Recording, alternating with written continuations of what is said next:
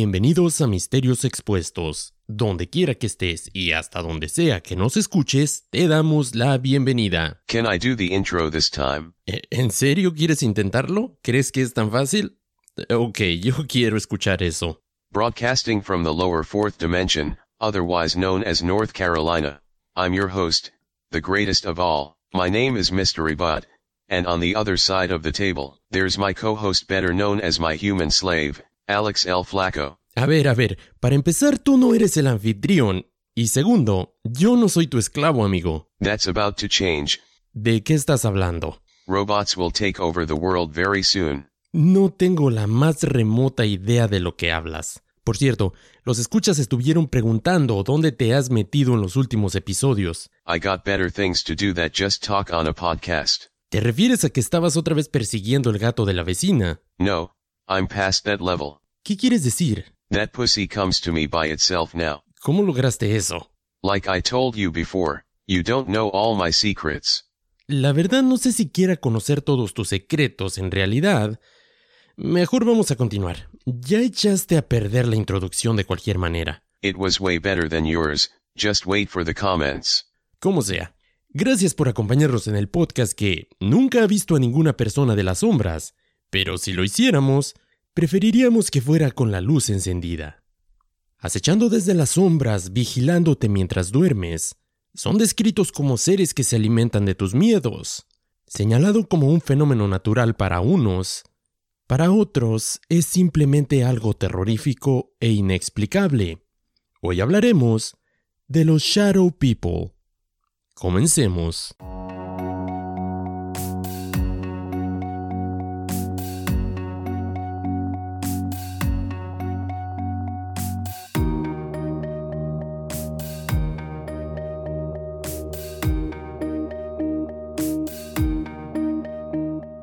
Antes que nada, gracias por acompañarme una vez más en este inicio de año. Esperemos que este sea mucho mejor que el anterior y sobre todo espero que lo hayas iniciado de una manera sana y sin muchas resacas. El día de hoy, por motivos de elección popular, y espero que nadie diga que hubo fraude, vamos a iniciar el primer episodio de este 2021 con el tema de Shadow People. Aunque debo decir que la votación estuvo bastante cerrada, así que para mis amantes de los saltos en el tiempo, su episodio digamos que ya se está preparando y lo vamos a poder escuchar muy pronto. Y por cierto, para aquellos que me habían preguntado cómo podríamos hacerle para que me invitaran una cervecita, para este momento las personas que nos siguen en la página de Facebook ya se habrán dado cuenta de un link que compartí el día sábado, desde el cual pueden apoyarnos. Como saben, no contamos todavía con una opción como Patreon, pero algunas personas sugirieron este sitio donde, si lo decides, nos puedes ayudar donando para una cervecita o un aftershave con anticongelante para el Mystery Bot. El sitio es buymeacoffee.com y en la barra de búsqueda de este sitio solo nos buscas como Misterios Pod, es una sola palabra, todo seguido, y en la descripción del episodio vamos a poner el link de esta página. Como dije, no es Patreon, no te obligas a algo cada mes, pero si gustas puedes ayudarnos de esta manera y te lo agradeceríamos infinitamente. De antemano se los agradecemos a todos los que nos hayan apoyado hasta este momento, los que lo van a hacer en un futuro, desde ahora te lo agradezco muchísimo y vamos a arrancar con el episodio del día de hoy. Y para poder comenzar con este episodio, vamos a iniciar definiendo lo que es conocido como un Shadow People. Según la versión más conocida, obviamente la primera definición que vas a encontrar en Wikipedia, cito, define a las personas de las sombras como figuras humanoides, sobrenaturales, parecidas a sombras que, según los creyentes, se ven parpadeando en las paredes y techos de la visión periférica de un espectador. Según esta descripción se afirma que son vistos como sombras fugaces y reconocibles, generalmente captadas por el rabillo del ojo de un observador durante unos segundos. Aunque en lo personal he escuchado historias en las que no tenían forma humana en lo absoluto, más como una pelota o como una manta rebotando en algunos casos, los testigos afirman que ven estas masas directamente. Los relatos de estas extrañas entidades han sido durante mucho tiempo y aunque en ocasiones los relatos difieren un poco uno del otro, en general comparten una familiaridad constante.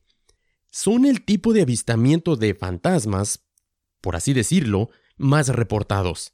Sin embargo, las opiniones varían entre los investigadores paranormales en cuanto a qué son en realidad o si representan algún peligro para las personas que han presenciado este fenómeno. Hay quienes los reportan como amenazantes, aterradores, espeluznantes y con muy, muy malas intenciones. Algunos sienten que son la verdadera forma de un fantasma. Otros, en cambio, afirman que son viajeros en el tiempo y o seres interdimensionales en una visita a nuestro tiempo y lugar actuales. Aunque muchos también han llegado a la conclusión de que estos destellos de obscuridad tienen la misión de vigilarnos y hasta guiarnos por el camino de nuestras vidas. Sin embargo, quienes adoptan un sesgo diferente sienten que las personas de las sombras o shadow people son el resultado de condiciones fisiológicas o psicológicas privación del sueño o parálisis, ilusiones, alucinaciones, el comienzo de la demencia o simplemente el uso de drogas, alcohol o los efectos secundarios de alguna medicación. Jason Offord, autor del libro The Darkness Walks, The Shadow People Among Us, comenta, cito, Muchos encuentros de personas de sombras parecen reflejar encuentros de fantasmas y son el tipo más común de encuentros con el Shadow People. Este autor describe estas entidades como, cito, una sombra más negra que la noche, con forma humana, que la gente ve caminando por su dormitorio, pasillo, sala de estar, etc. Aunque la mayoría de las veces este tipo de sombras es visto generalmente a un lado de la cama mientras duermes. Estas personas de las sombras, algunas personas las señalan como benignas, la mayoría de las veces. Por lo general, no interactúan mucho con las personas que las observan. Varias religiones, por su parte, describen estos seres como entes espirituales sombríos o entidades sobrenaturales como sombras del inframundo, prácticamente como todo lo demás que no podemos explicar, simplemente lo ponemos en la cajita de los demonios. Y aunque el salto de estas personas de las sombras o Shadow People hacia la luz de la cultura popular no se dio sino hasta el 2001, la verdad este fenómeno es tan antiguo como muchas de las religiones procesadas en nuestros días. Como la mayoría de los temas que presento en este podcast, este también tuvo su noche de éxito en el programa de Costa a Costa de Art Bell, y debo mencionar los comentarios de muchos de ustedes que me escuchan respecto a este programa de radio, principalmente porque lo cito en muchas ocasiones y porque, vaya, lo he mencionado en muchos episodios. ¿Por qué hago esto? La verdad es que esta era la única ventana en la que podías hablar de este tipo de temas sin temor a que te juzgaran de loco. Bueno, tal vez todavía te juzgaban de loco, pero era una ventana que las personas utilizaban para poder, vaya, sacar afuera este tipo de temas. La mayoría de los temas paranormales y teorías conspirativas nacieron en este programa, y al igual que muchos otros temas, el fenómeno de Shadow People fue abordado el 12 de abril del año 2001. En este programa en específico, Art Bell entrevista a un nativo americano de nombre Thunder Strikes, que si algo es interesante es el nombre de este tipo. Pero parece que la gente ha comenzado a ver a las personas de las sombras con más detalle en los últimos tiempos.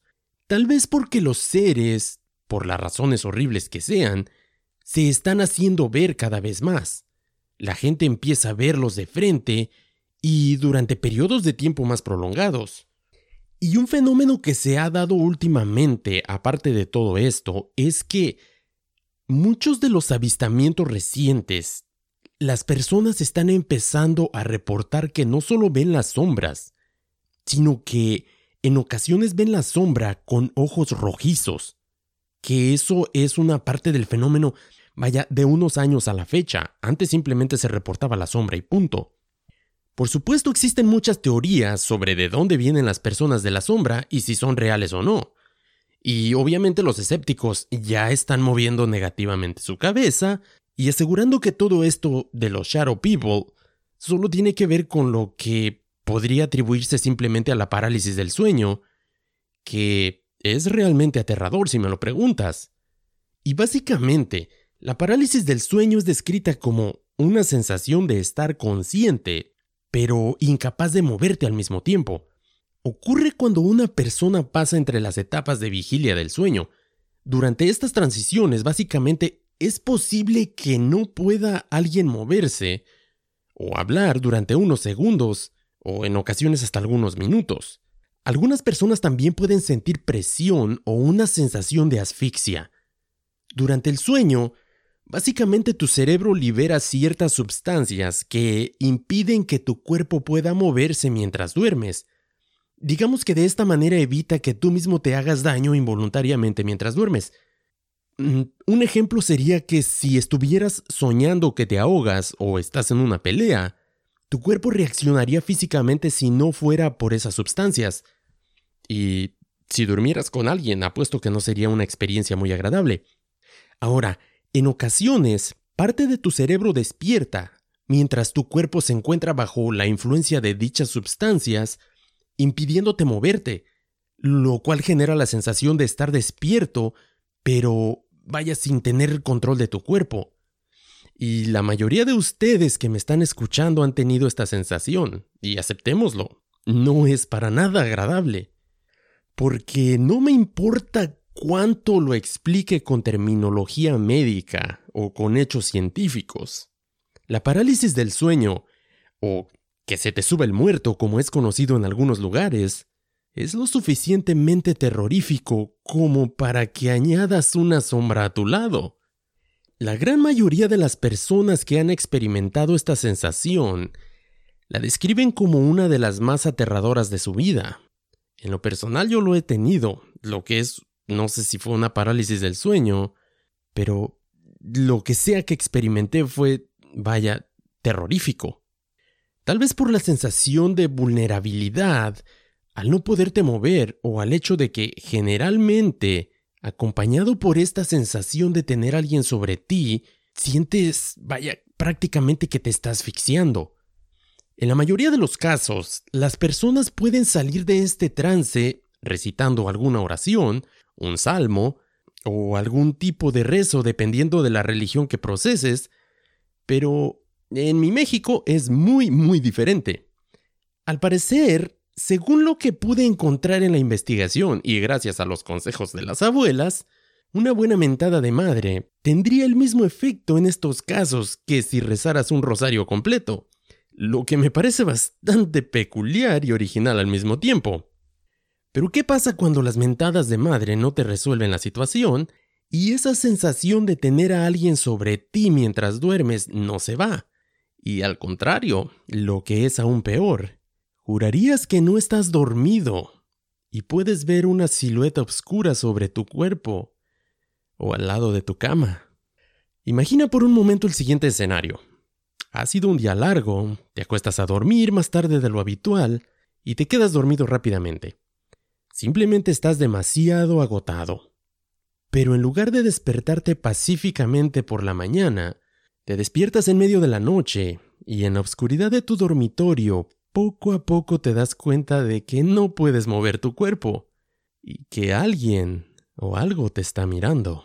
Un terror indescriptible recorre cada centímetro de tu cuerpo mientras sientes cómo la orilla de tu cama se hunde bajo el peso de algo o alguien que se acerca lentamente hacia ti.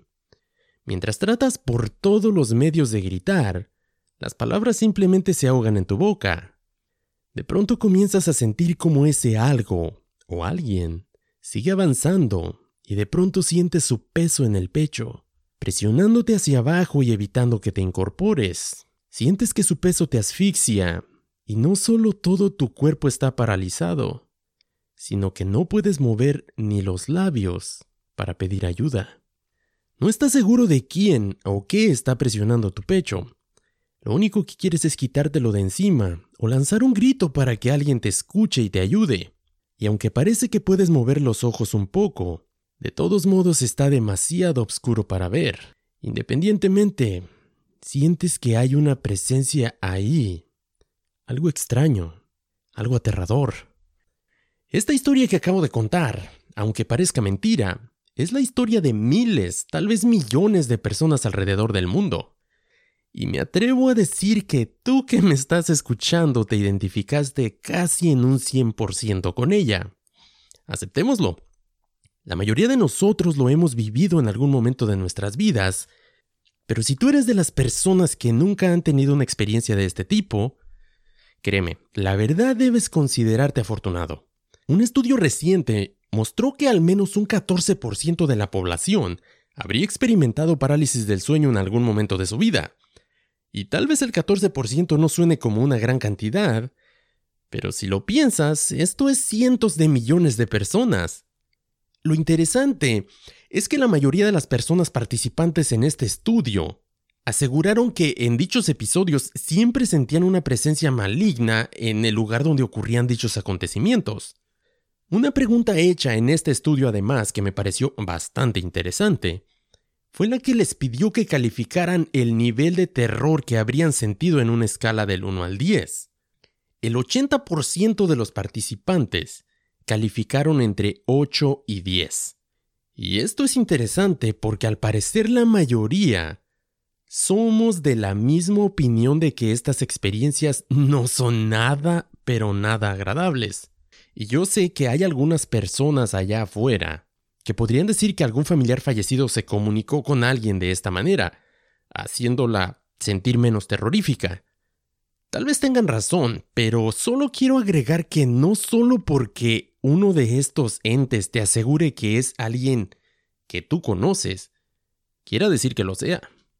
Quiero decir, la imagen que viste del tío Pancho tal vez no haya sido el tío Pancho. Recordemos que hay un tipo de entes que les encanta hacer este tipo de acciones y estoy hablando de aquellos conocidos como tricksters, que si no los has escuchado, googlealo y búscalo. Estos seres toman formas más agradables o conocidas para poder acercarse a nosotros y lograr de alguna manera el cometido que están buscando cualquiera que éste sea. Y aunque muchas de las interacciones extrañas con la gente de las sombras podrían simplemente ser catalogadas como un trastorno de sueño, la verdad es que no podemos dar la misma explicación a cada una de las experiencias que las personas han reportado. Digamos que esta es la forma más común del cómo las interacciones con los Shadow People se dan entre nosotros los humanos. Y me refiero a que en estas ocasiones en las que después de experimentar lo que acabo de describirte, para la mayoría de las personas la experiencia termina, y termina con la sensación de que el peso sobre tu cuerpo simplemente se desvanece. Empiezas a poder moverte, pero el terror sigue presente. En otros casos, por desgracia, no es tan fácil. Si tomamos en cuenta, por ejemplo, los avistamientos que muchas personas dicen haber tenido a plena luz del día, en este punto estamos hablando de algo muy diferente. Me refiero a que la mayoría de este tipo de avistamientos muestra algo en común, y es el hecho de que muchas de las veces se presentan como una sombra que es vista con el rabillo del ojo, por así decirlo, pero que al voltear simplemente ya no está ahí. Tú crees que la viste y jurarías que la viste, pero volteas y ya no está. Y aunque en estos casos podríamos hablar de un problema visual, o simplemente una alucinación colectiva, definitivamente no podemos calificar cada una de estas experiencias de la misma manera. Esto está a punto de ponerse mejor. Vamos a un pequeño break y cuando regresemos vamos a tratar de exponer qué hay detrás de este fenómeno. No te vayas, regreso en un minuto.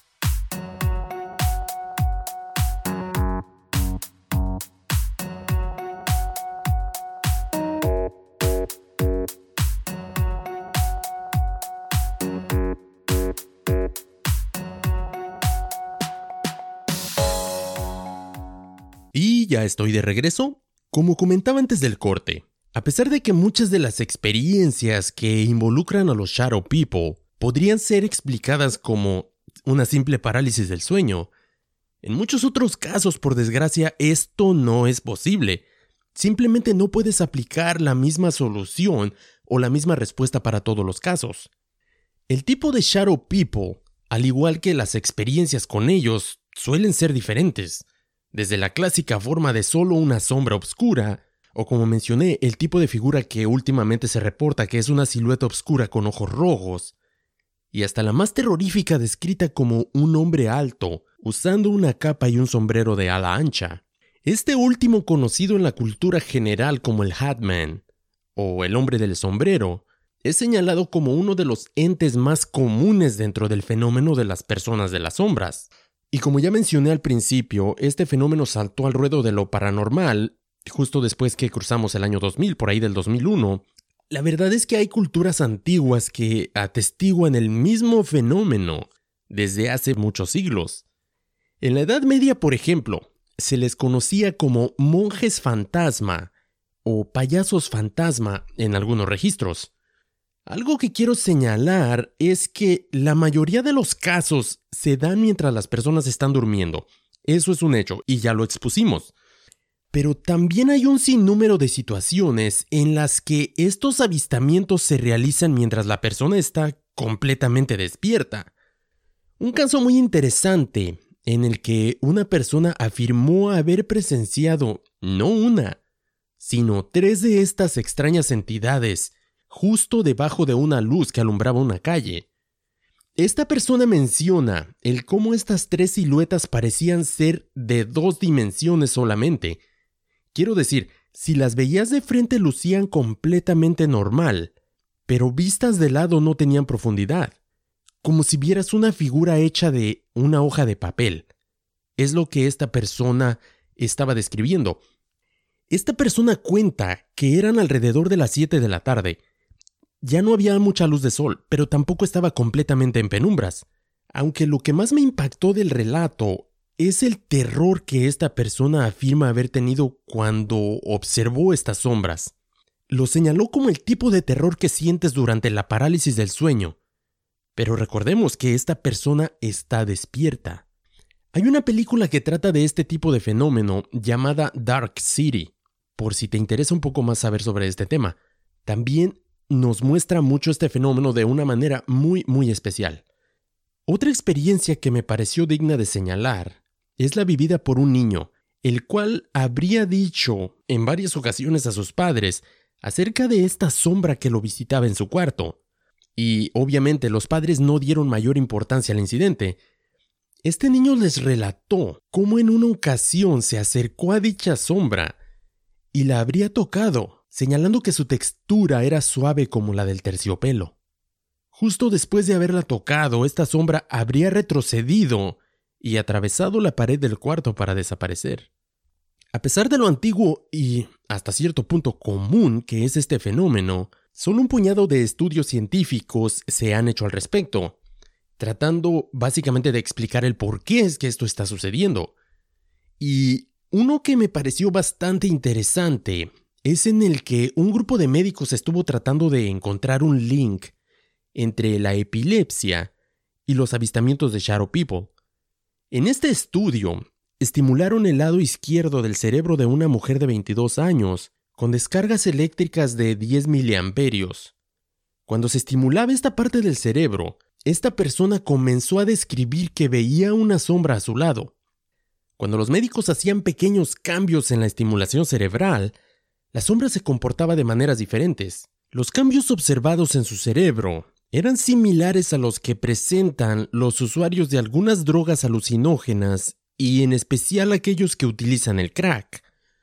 Ahora, algunas personas relacionan este fenómeno con la esquizofrenia debido a que personas que sufren esta enfermedad mental aseguran sufrir alucinaciones donde aparecerían figuras extrañas que los atacan o les ordenan hacer algún tipo de cosas que generalmente no son buenas.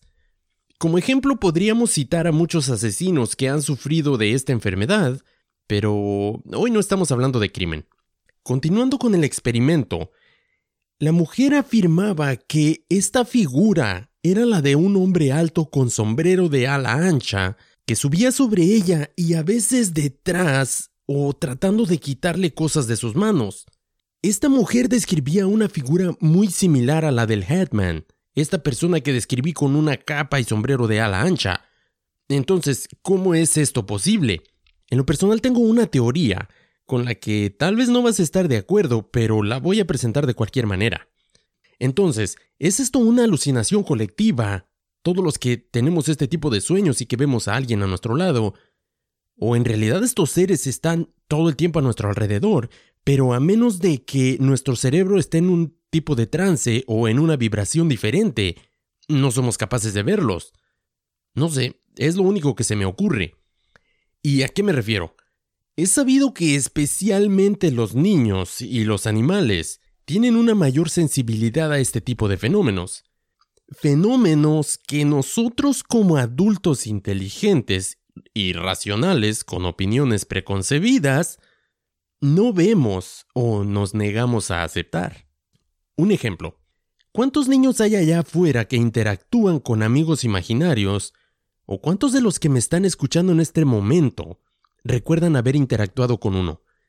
Sabemos que esos niños, número uno, no están dormidos. Y número dos, tampoco están alucinando debido al efecto de una droga.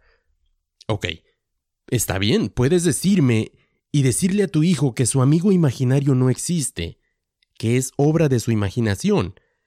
Pero yo te pregunto, ¿lo crees en verdad o solamente es una respuesta fácil para hacerte sentir mejor ante algo que no conoces?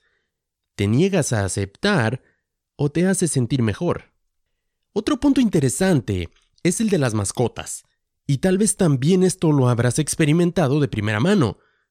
¿Cuántas veces los perros o los gatos o cualquier otro animal parecen ver o sentir cosas que nosotros no podemos? La pregunta es, ¿también están alucinando? ¿O esto es lo que ellos pueden en todo momento ver y está oculto ante nuestros ojos? simplemente porque estos entes están fuera del rango de nuestra visión como humanos, o debido a que se encuentran en una dimensión diferente a la nuestra. Según las fuentes que consultes, en nuestro universo hay 10 u 11 dimensiones diferentes, siendo la tercera en la que habitamos como humanos, y nuestro cerebro no es capaz de ver más allá de esta. Obviamente, a menos que vivas en Norte Carolina, porque todos sabemos que esta es la parte baja de la cuarta dimensión, pero volviendo al tema de los niños, quiero mencionar una historia de una mujer a la cual uno de sus niños le preguntaba constantemente, Mami, ¿quién es ese hombre de color morado que está en la esquina siempre mirándonos? La madre, como cualquier mamá, simplemente le dice a su pequeño que no hay nada en ese lugar y que es solo parte de su imaginación, y que no vamos a volver a hablar del tema. Años después otro de sus hijos pequeños, mientras ella lo está alimentando, le pregunta, Mami, ¿quién es ese hombre de color morado que está en la esquina? ¿Y por qué siempre nos está viendo? Podría presentarte un sinnúmero más de casos de este tipo, pero, como siempre, nos tomaría bastante tiempo. Aunque lo voy a decir desde este momento, este tema tal vez sea el primero que tengamos que revisitar en un futuro cercano. Y esto debido a lo vasto que es, pero sobre todo a lo interesante y hasta cierto punto polarizante, porque a menos que tú en lo personal hayas tenido algún encuentro de este tipo, vas a pensar que es algo que simplemente lo soñaste. Muchas culturas antiguas reconocen estas entidades como parte de una dimensión paralela a la nuestra, que prácticamente están todo el tiempo a nuestro alrededor, pero que debido a la frecuencia en la que estos seres vibran, no sería posible para nosotros verlos o interactuar con ellos a menos que vibrásemos en la misma frecuencia. Estas culturas, especialmente algunas de los nativos americanos, describen a estos seres como entes parasitarios que se alimentan de las energías que los seres humanos emanan. Y dependería de qué tipo de energía hay a tu alrededor, si estas entidades serían buenas o malas. ¿Y qué tipo de entidades serían las que serían atraídas a este plano dimensional? Pongamos como ejemplo un hospital. Este es un lugar donde hay una gran cantidad de energía. Es producida constantemente y liberada, día tras día. Siendo un lugar donde hay mucha muerte, es lógico que el dolor y el sufrimiento produzca energías obscuras. Sin embargo, es también un lugar donde hay nacimientos, también a diario, y por lo tanto energías positivas se generan por la alegría producida por la llegada de bebés a este mundo. Tiene sentido. ¿A dónde voy con esto? Los hospitales son cuna de avistamientos de entes obscuros y malignos, y las historias de sus avistamientos abundan. Pero también, ¿cuántos no hemos escuchado historias de, no sé, esa enfermera fantasma que aparece para ayudar a los enfermos? Quiero decir, todo depende de la energía que emane en estos lugares. Si ponemos una cárcel como ejemplo, las interacciones que se dan en ese tipo de lugares son un 99.9% malignas, y creo que todos sabemos el por qué. Si bien los casos de parálisis del sueño pueden suceder en cualquier hogar sin importar los niveles de dichas energías, un común denominador en los avistamientos más recurrentes o más maléficos de los Shadow People son generalmente la existencia de fuertes energías y emociones en estos lugares. Hablo en este caso, por ejemplo, abusos familiares y violencia, por decir algunos. Y tendría bastante sentido si estos seres son parásitos energéticos. Los hogares que tienen este tipo de energía serían prácticamente un buffet para estas entidades. Si alguna vez has entrado a un lugar, por ejemplo, donde hubo una discusión muy fuerte o una pelea, y aunque tú no hayas sabido que acababa de ocurrir, Tú sabes y, lo sientes, sientes esa energía en el ambiente, el ambiente pesado, como algunas personas lo describen. Eso es exactamente de lo que se dice que se alimentan estos entes. Y de alguna manera lugares con estos niveles fuertes de energías negativas serían en algún sentido una especie de portal para que cruzasen hacia nuestra dimensión. Y obviamente pensaríamos que si en nuestros hogares no existen este tipo de energías, no tendríamos de qué preocuparnos, ¿verdad? En teoría tendría sentido, a menos que, no sé, por alguna extraña razón o por mala suerte, te mudaras a un lugar en el que estas energías y por ende estos entes ya estén o hubieran estado presentes. Y aquí ya estamos hablando de otro asunto, y creo que más de uno sabemos exactamente a lo que me refiero. Digo, lo menos que todos quisiéramos sería mudarnos a un lugar embrujado o algo así. Aunque sé que alguien en este momento está diciendo que le encantaría. Yo lo sé, yo lo sé, acéptalo.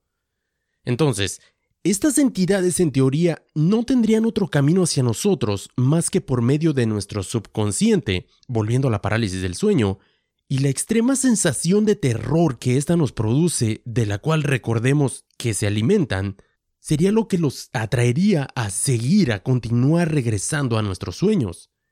Pero, además del miedo, no puede haber ningún otro peligro, ¿cierto?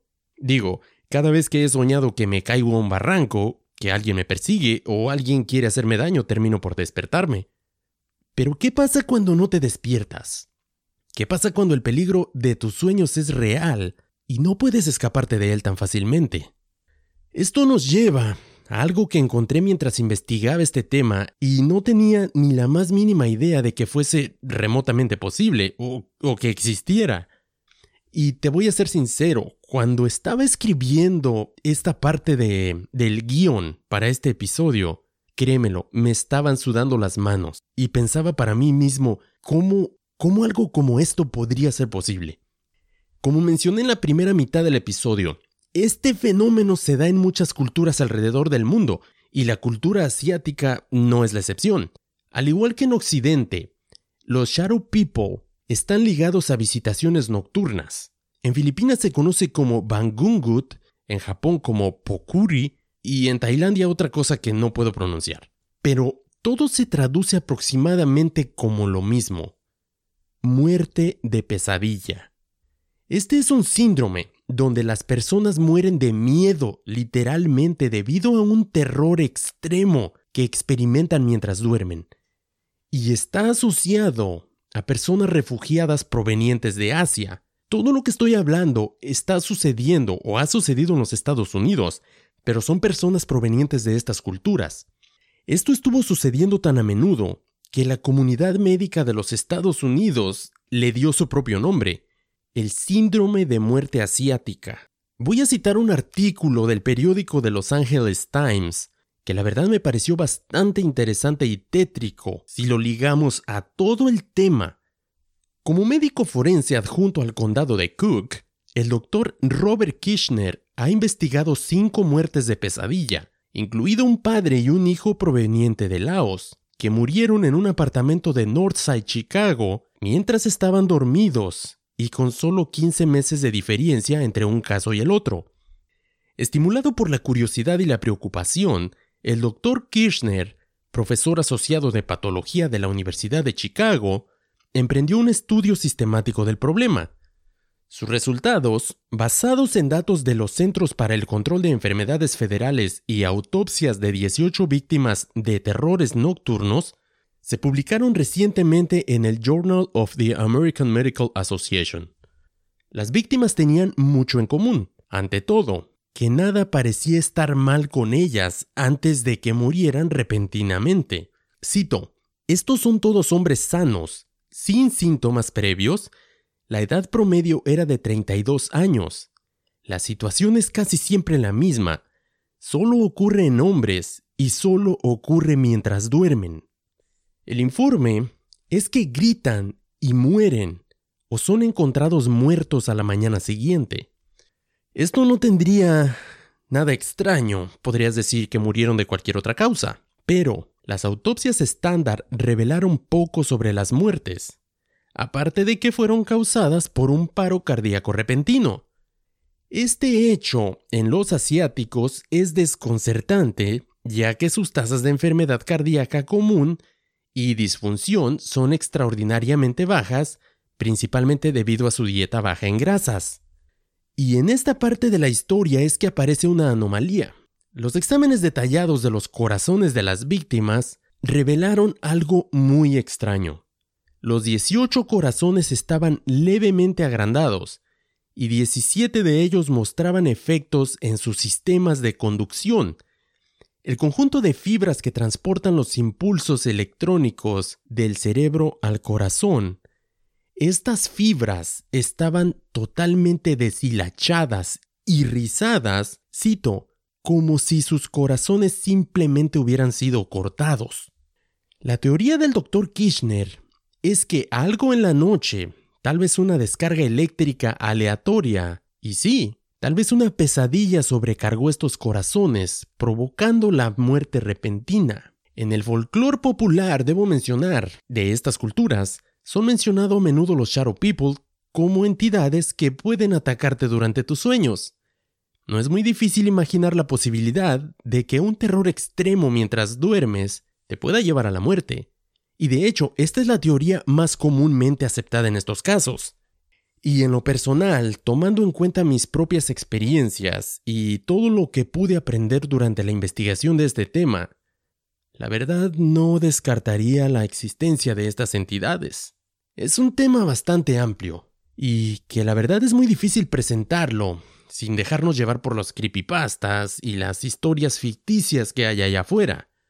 Como mencioné a lo largo del episodio, muchos nos vamos a identificar con este fenómeno, y me encantaría poder decir que son causados por una sola razón, o que todos los fenómenos, todas las apariciones, todos los reportes que hacen las personas pueden ser explicados mediante, no sé, una sola causa. Pero la verdad es que no es posible. Algunos tal vez sí sean parálisis del sueño, pero ¿qué pasa con aquellos que ves a plena luz del día? ¿Qué pasa con estas personas que han muerto a causa de los terrores que sufren por las pesadillas? Como dije, este tema en particular generó diferentes reacciones entre los escuchas, tanto a favor como en contra, y voy a mencionar un par de, vaya, comentarios que tuve donde me decían que dejar el tema en paz, que estas criaturas viven de la atención que tú les das, y que si hablas de ella, simplemente estás, no sé, invocándolas, llamándolas, atrayéndolas. Y la verdad tengan razón, la verdad no lo sé, espero que no, Simplemente es un tema que, que, fue muy fuerte, que generó demasiadas opiniones, tanto a favor como en contra. Y por eso fue que nos decidimos a cubrirlo. Ahora, quiero anunciar que la próxima semana vamos a liberar un episodio bonus sobre este mismo tema. Este episodio va a ser diferente a todo lo que hemos presentado. Va a ser un poco más suelto, va a ser una charla con uno de mis escuchas que vive en Colombia. Va a acompañarnos en una charla que es bastante, bastante interesante. La magia del podcast es que tal vez ya la hayamos grabado, tal vez no, pero les voy a decir que es algo interesante y va a ser el episodio que va a estar liberándose la próxima semana.